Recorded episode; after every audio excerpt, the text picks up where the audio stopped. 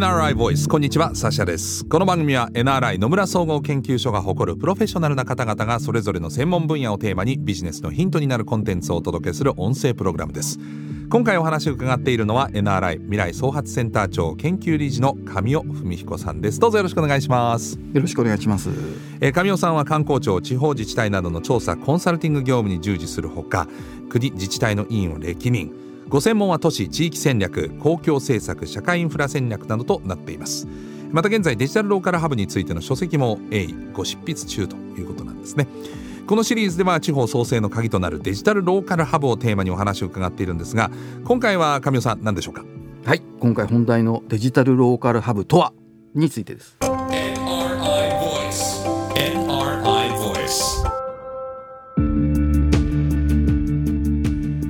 では、えーデジタルローカルハブいよいよまあちょっと本丸に突入すると思うんですけれども改めて、えーまあ、前回も少し話出ましたけれどもローカルハブとは何か教えていただけますか？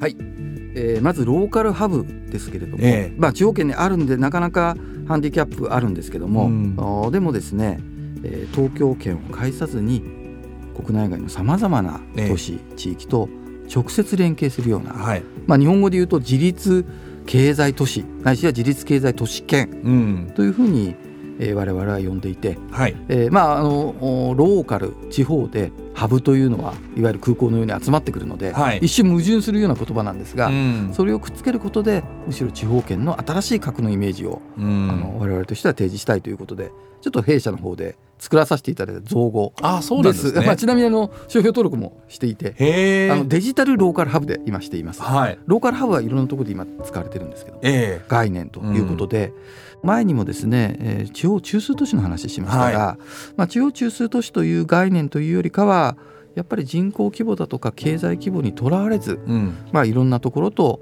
直接結びつくと。うん。で自律的にあの産業とか事業を作っていく力がある。はい。あるいはそのポテンシャルを持っている、うんうん。まあ、こういうような都市。これをデジタルで応援していこうというのがデジタルローカルハブの概念です。そうすると、あのー前回もお話にありました、まあ、中枢都市のいわゆるこう例えば仙台とかって誰でも思いつくような、東京大阪に次ぐような都市だけではなくて、まあ、少し小さめの都市でもハブになりうるっていうことなんですか？そうですね。あのーまあ、実はデジタルローカルハブっていうのはあーこれから作っていかなきゃいけない日本の部分なんで、まあ、成功モデルはあんまりないんですけれども、はい。一つは京都ですね、はい。これはまあ大都市圏の一つかもしれませんむしろ京都まあ、はね、ある意味大阪からも近いですしね。ええそうですね。でそれ以外はってよく聞かれるんですが、まあ、例えばですね浜松、あーえーはい。まあ、鈴木自動車があり、はいまあ、ローランドヤマハ、こういったものがありますね、はい。あとフォトニクスみたいなす企業も生まれている、えまあ、人口そこそこあって政令指定都市なんですが、ええ。まあ、こういうところだとえか、うん。でもう一つ重要になってくるのはやっぱり大学とかあ研ー究機関とかはい。あるいは、えー最近ちょっと話題になってますけど高等専門学校という、割と5年で、あのはい卒業して、まあ、技高術系専ですね。はい。こういったところっていうのはやはり我々もなかなか気づかないんですが、うん非常に優秀な学生さんがそうですよね。起業家あふれる企業心もあるし、ええテクノロジーも素晴らしいですし、はいあの前向きなあの学習意欲も持った生徒さんもいっぱいいるんですね。うんはい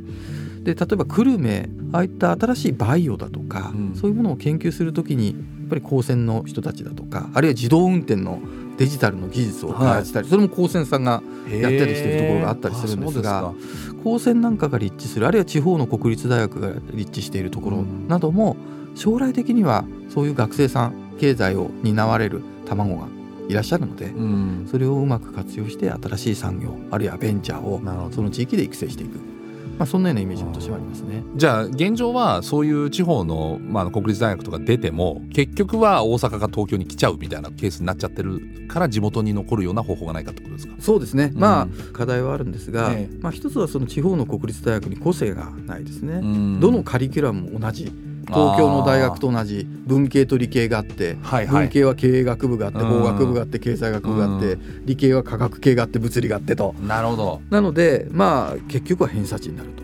偏差値になると高いところがいいから東京に来ると。ある確率的なやっぱりプログラムがうん。どんどんその地方圏の大学のね。やっぱりあの力を弱くしているうん。嫌いがあってうん。基本的には東京圏に行っちゃうと、うんまあ、そういう状況が続くということなんですね。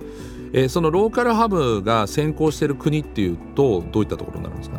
実はですねローカルハブをこう決めるときに一つの基準を設けました。何かというと、はい。生産性。うん。労働生産性はい。なんでまあ GDP というのがあってこれは都道府県も市町村も一応 GDP の値は出てるので、はい。これをその地域の人口で割って、うん。まあもうかなり大胆にですね、はい。本当は高齢者もね若者いるのではい。それはウエイトかけなきゃいけないっていう意見もあるんですが、ええ。まあここは分かりやすく1人当たりで全人口総数で割って、うん。これを労働生産性とはい。いうふうにしてみるとやっぱり日本の場合っていうのはその人口が多いところが労働生産性が高い、ん。まあ、いわゆる相対的に東京都東京圏、これはグローバルに比べたら低いんですけど日本の中ではダントツですね。それでも高いんですね、だから人が集まって生産性が高い給料の高いところが東京圏にしかなければ、もちろんそれはもう集まってくるなとまあそれはそうですよね。ということですよね。でところが世界を見てみるとやっぱりこう都市別のデータってそんなないんですがじーっと生産性と人口を見てみるとなんか東京圏日本の東京圏集中と全く逆の傾向が見て取れる国がありましたと。うんはい。それがまあドイツの一つなんですね。私の生まれ故郷のドイツですか？いやードイツはあの統計もしっかりしててですね、まあ、え。え日本がしっかりしてないってわけじゃないんですがあのドイツってあれですよね。1万7000ぐらい自治体があるんですが、うん。それをね都市圏というかいくつかの都市と周辺市町村にまとめて、うん。大体400ぐらいうん。の都市圏ベースのはい。データを作ってるんですね。うん。これをその人口とそれから労働生産性でプロットをすると、まあ、結構ですね人口規模が小さいところでもはい。この労働生産性が国全体の平均よりも高い都市がうん。やっぱ20とか30ぐらい出てきていて日本ではない傾向。そうですね。日本でもねあるんですけどあのトヨタ市うん。あ要するにグローバル企業の業績に応じて都市の生産性が引っ張られる。うん。こういうのがあります。うん。あのご存知のドイツはねウォルフスブルク。はい。フォルクスワーゲンの本拠地。はい。あとインゴールシュタットってアウディの、はい。はい。この2つはダントツに生産性が高いです。なるほ一時期ですね燃費不正の問題でどはい。フォルクスワーゲンちょっと業績を落とした、はい。その時だけウォルフスブルクうん。この町はあ順位を落としました、うん。だけどまた上がってきてますけど。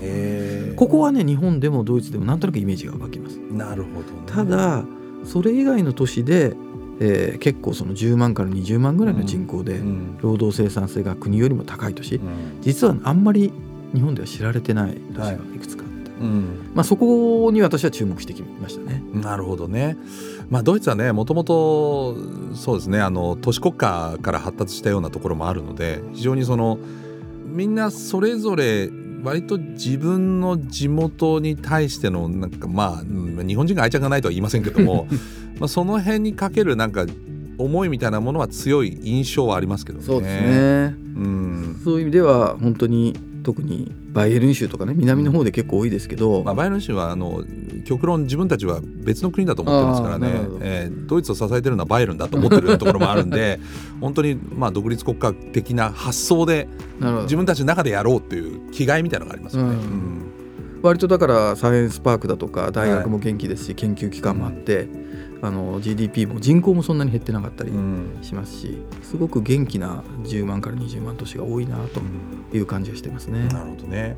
あのーこういうドイツのローカルハブ都市に共通する特徴ってどういったところになるんですか、えっとですねわ私としてはまあ3つあってですね、えで1つはやっぱりあの世界との連携えうん。世界との接続でこれ黙ってても世界と接続しませんね。地方都市だから、はい、で誰が接続してるかっていうとやっぱり企業なんですよ。ええでグローバルな展開の企業が必ずそこにはあの重要な拠点を置いてたりその都市にね、うん本社を置いてたり、はい。でこれはグローバルイコール大企業ではないですね、うん。これ笹さんご存知の通り中堅企業でもはい。ドイツの場合ってのはグローバルで展開してますよね、そうですね。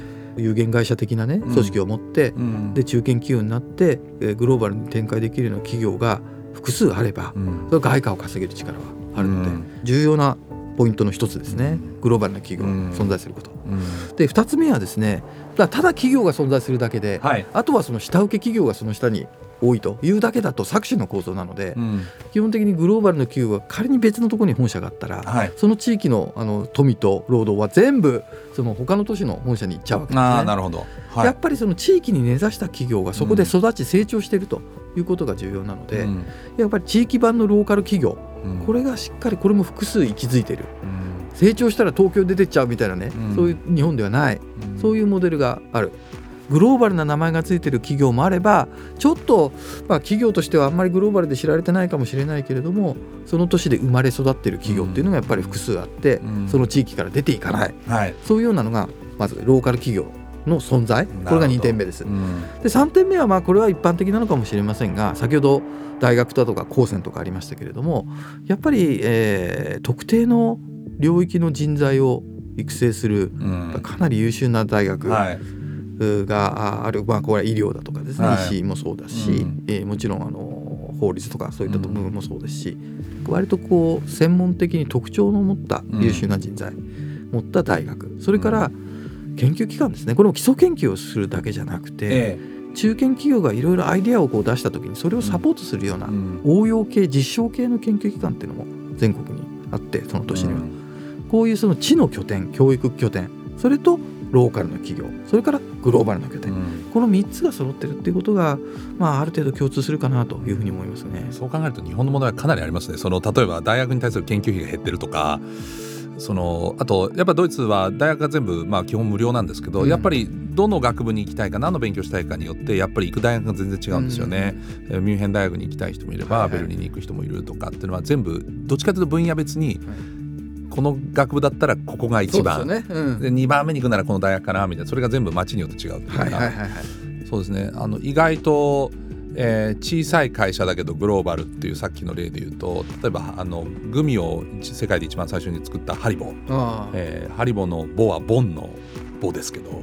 あそうなんですね。あれハンス・リーゲルさんがボンで作ったからうん。ハーリー・ボーなんですけあ。ど、うん。あのーもう100年ぐらい前に作った会社ですけどね、ええあれもボン。まあもともと西ドイツの時の首都でしたけど、はい。まあ実はあのものすごい小さい町で、あのー東西分断した時にベルリンが、まあ、東ドイツの首都になってしまったので、まあ、急遽作った、まあ、人工的な首都だったわけですけど、まあ、その小さな町から、まあ、今や世界中でグミを食べてるうんっていう意味では、まあ、あの外貨稼いでますよね、はいはい。その地域で工場もあるし。そうですね。ん。まあそういったところがいくつかうん。やっぱりあるので、やっぱりそういったところが生まれてくるような都市っていうのがどういう環境でそういう企業が生まれてくるか、まあ、あるところはあのーまあ、レーゲンスブルクなんて町は BMW の工場が、うん。そこからなんかスピンアウトして、うん。まあ、照明だとか半導体だとか、うん。パワートレインだとかいろんなもののその企業はい。家が生まれてきたって聞いてますので、うん。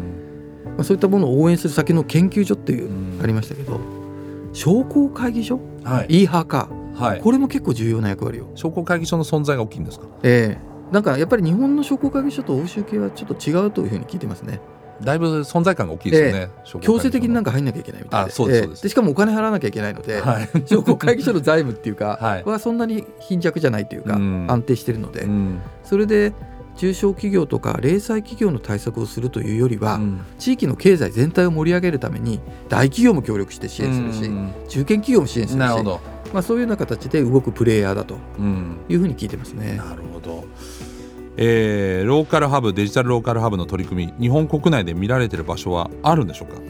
そうですね、あのー先ほど言ったように日本で成功モデルっていうのはほとんどないんですね、はい。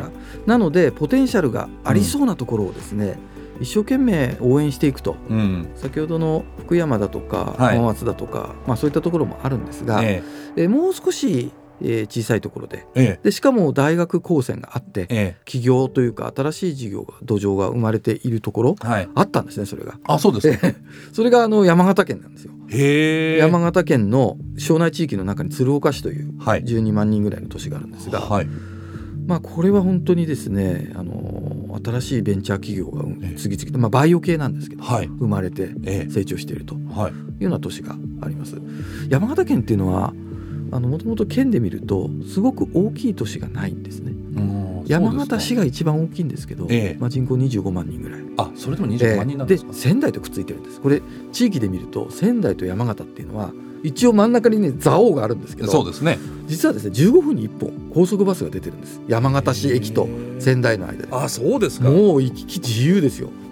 そうするとその山形市を抜いちゃうと米沢、新庄はい。酒田鶴岡っていうのはうんうん。10万から5万ぐらいの都市がへ4つか5つあるわけですね、はい。で山形県としては山形以外のところっていうのをもっと育成したい、拠点を育成したないでそれで私もずっと見てた時に、ん。まあ、鶴岡っていうのがその中で慶応大学の先端生命科学研究所がありもちろん山形大学の農学部がありうん。鶴岡高専がありね。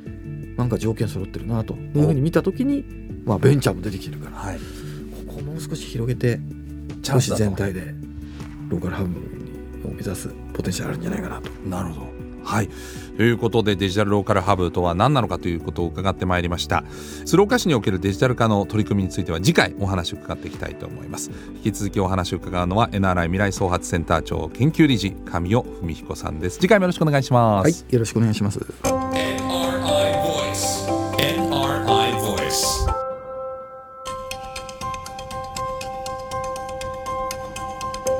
NRI ボイス。この番組はアップルやグーグルなどのポッドキャストのほか NRI のウェブサイト内からもお聞きいただけます。NRI ボイスで検索してチェックをお願いします。引き続き地方創生の鍵となるデジタルローカルハブをテーマにお話を伺っていきます。ナビゲーターはサッシャでした。